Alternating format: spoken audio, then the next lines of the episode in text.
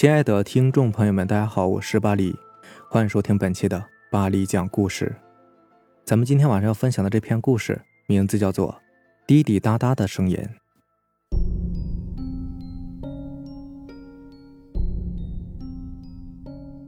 那天晚上，我一如平常的坐在电脑前面，忽然电脑画面抖动起来，同时耳机里传来滴滴答答的声音，震了我一下。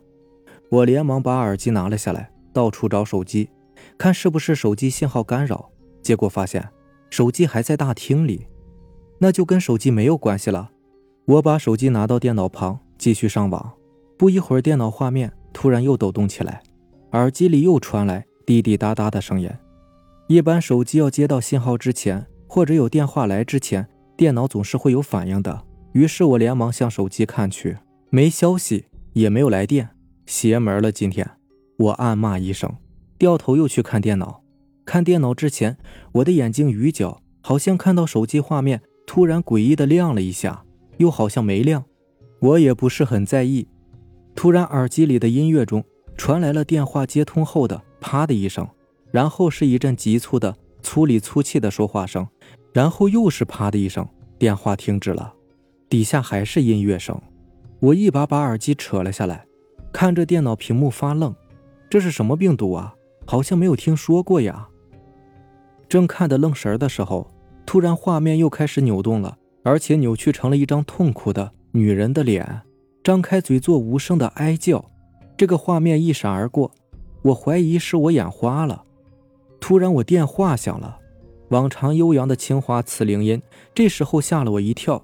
我连忙拿过来一看，是个陌生号码。我接通以后。电话那头也不说话，就是呼呼的大喘气。我喂了几声，看那边还是没有人说话，就骂了一句。刚要挂断电话，突然电话里传来一声女人的尖叫，紧接着是一阵女人的呼救声。我被她叫的是汗毛一竖，刚要问怎么回事，电话那头已经被挂断了。我觉得还是关机睡觉为好，连忙关了电脑，爬上床蒙头就睡。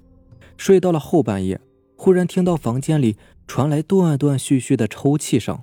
我从被子里慢慢探出头来一看，我的电脑居然自动开机了。借着屏幕的光亮，一个脑袋耷拉在胸前，就剩一层皮连着的女人，正坐在我的电脑前面，噼里啪啦的打着字，一边打字还一边哭。我连忙又把头缩了回来，但感觉被子里。好像有什么东西推了我一下，我伸手一摸，摸到了一只小手。我低头一看，被窝里有一个小男孩，正缩在那里，没有穿衣服，也就四五岁的样子。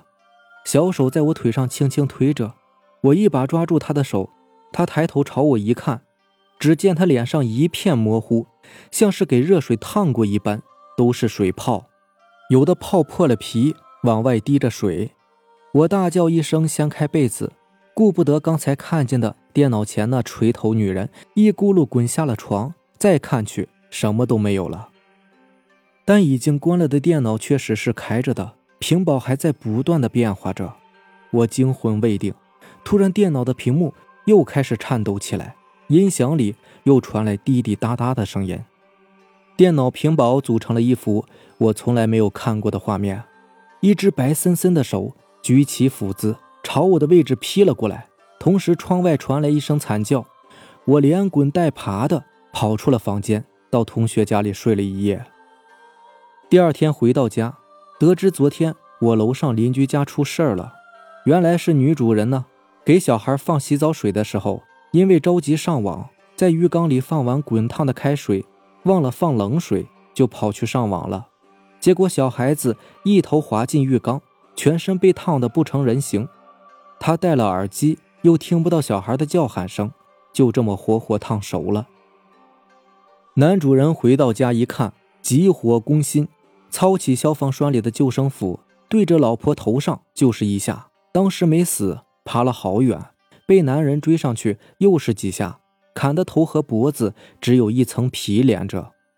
后来男人跳楼自杀了，估计就是我听到窗外。惨叫的时候。至于那天我电脑前出现的画面呢？其实没有人知道，是我在他家网配箱上接了一个无线路由器，我的网其实就是用的他们家的。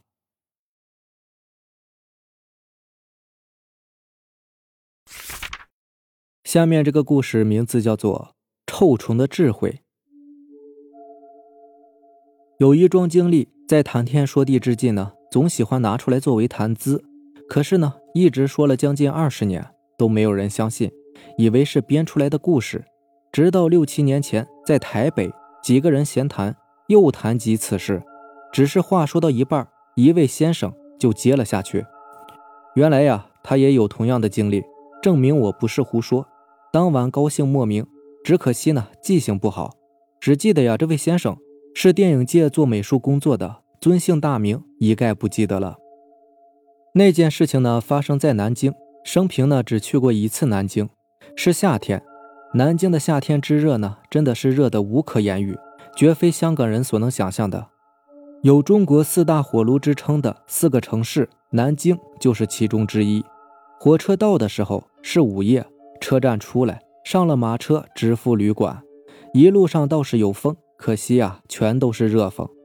到了一家小旅社，人早已是疲惫不堪，躺在铺上，一面扇着蒲扇，一面入睡，汗水如浆，不在话下，但也还是能够朦胧睡去。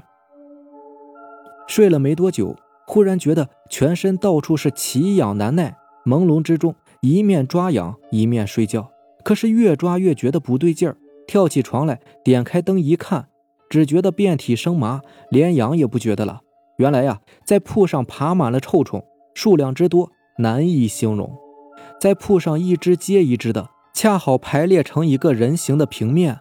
人一跳起来，排成的队形散乱，那种丑恶、吸血而又有奇臭的小爬虫在铺上蠕动，心中所产生的恐惧感自然是达到了极点。一面发出恐怖的叫声，一面拍打身上的臭虫，落在地板上就用脚践踏。这小旅馆哪有什么隔音设备啊？这么一闹，自然是醒了看更人。其中呢，就有一个旅馆赠以杀虫粉一包。这种杀虫粉呢，叫做六六六。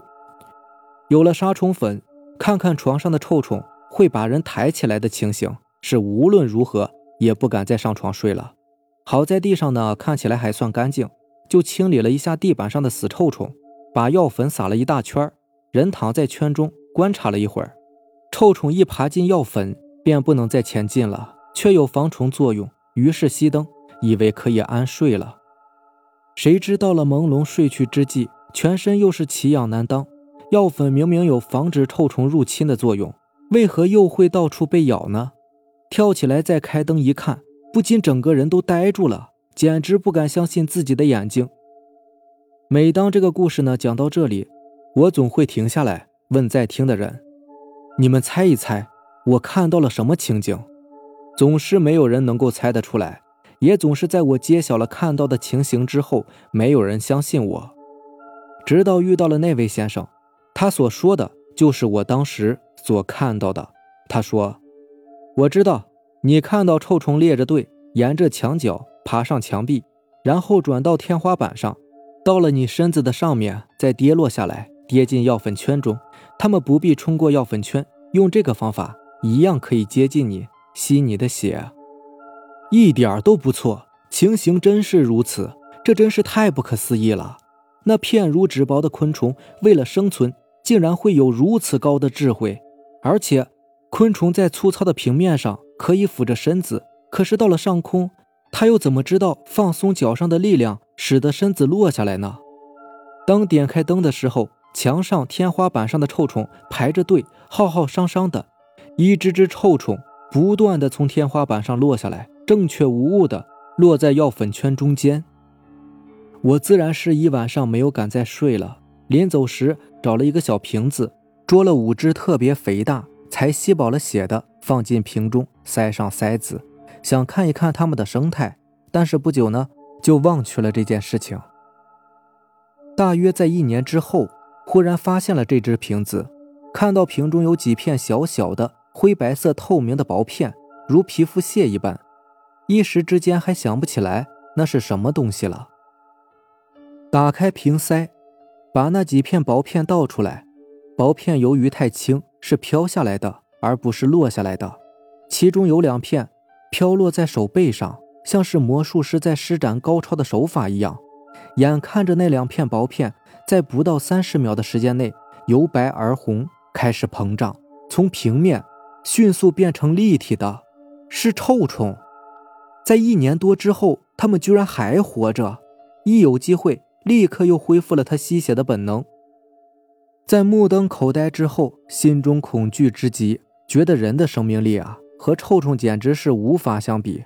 神经质的大叫了起来，把那五只臭虫全都弄成了粉末。可是心头余悸至今犹存。臭虫呢，江南各地皆有，南京特别多，广东也有，别名牧师。早期香港戏院中就有，但是现在呀，似乎是越来越少了。